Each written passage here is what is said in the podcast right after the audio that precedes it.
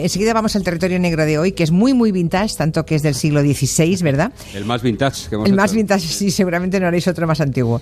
Bueno, pues, eh, pero antes de eso me gustaría preguntarle a Luis Rendueles, eh, porque el domingo publicó un artículo muy interesante en el periódico de Cataluña, eh, adelantando las previsiones que tenía la Guardia Civil y la policía, bueno, y el CNI, obviamente, sobre las posibles respuestas en la calle, ¿no? A la sentencia de- del procés y, y los presos en Cataluña. Y también por la gente del, de- del- del Tsunami Democratic. Y la verdad mm, es que mm, Luis hizo un artículo muy interesante en el que hablaba de puntos calientes que eran el aeropuerto del Prat, la AP7 y las estaciones de tren. Eso, claro, fue el domingo, pero es que el, lunes confirmamos que efectivamente eran los puntos calientes, ¿no? Eh, ¿con, con cuánta antelación se prepara y se prevé la magnitud y la forma de unas protestas como las de ayer? Eh, Luis, para que tengas tú esa información tan fiel, ¿no? Tan ajustada a la realidad como publicaste. Bueno, como siempre, Julia con Manu. Los buenos contactos, ya. Claro, es, es conseguir que alguien te lo cuente, ¿no? Ya, ya, ya, ya. Simplemente es eso. No, bueno, es conseguir que te lo cuenten. Y evidentemente el tema del aeropuerto era. Ya en otras movilizaciones en Cataluña, el aeropuerto del Prat, la Guardia Civil y la policía habían alertado que incluso, lo puedo contar porque creo que está reparado ya, incluso a través de una pequeña valla de, de- de metal con un agujero se podía entrar a la pista del aeropuerto, a la terminal. Entonces, bueno, era un sitio muy fácil, muy vulnerable, como escriben ellos. Ya. Y bueno, era lógico que, que ahí hubiera follón. Yo no pensaba que iba a haber tanto, sinceramente, como el que hubo ayer. ¿No? ¿No tanto? No, ellos, ellos hablan eh, de tres escenarios.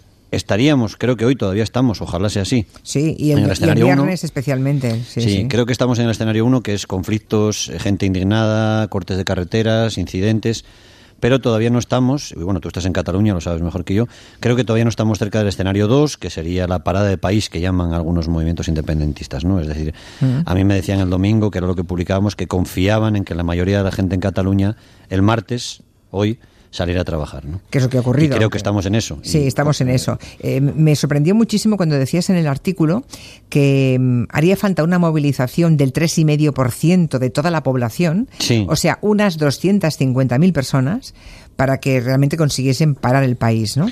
Eh, claro, no, no hay, no hay efectivos.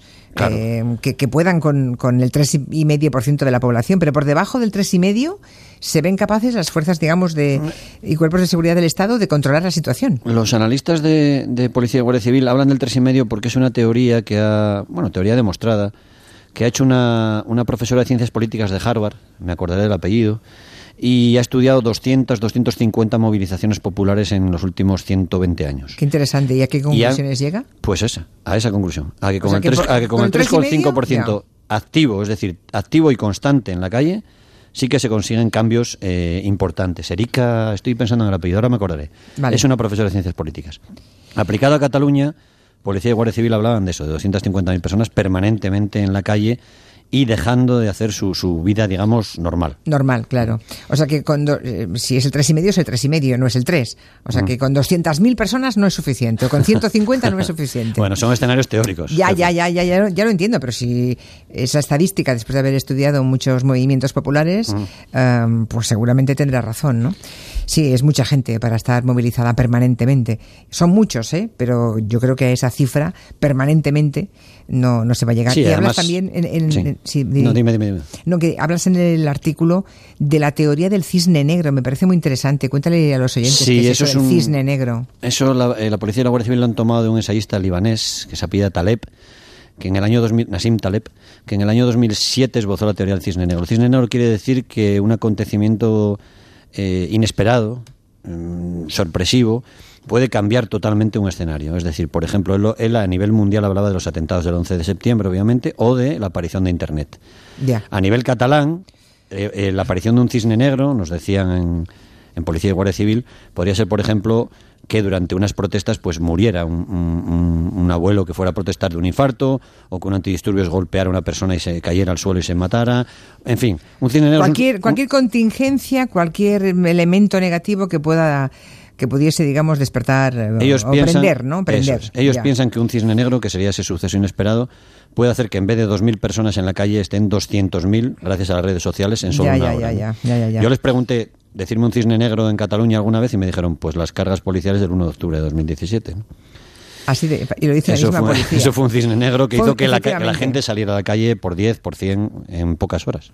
Efectivamente, eh, aquello, aquel fue un error que todavía nadie desde el Estado ha reconocido y, eso no, ese no reconocimiento forma parte del problema. Bueno, más que no reconocerlo, nadie se ha responsabilizado. No, no, nadie. Ha, habido gente que sí ha expresado su... su... Poca, poca, pero, sí, poca, pero nadie se ha hecho cargo de decir fui yo. ¿no?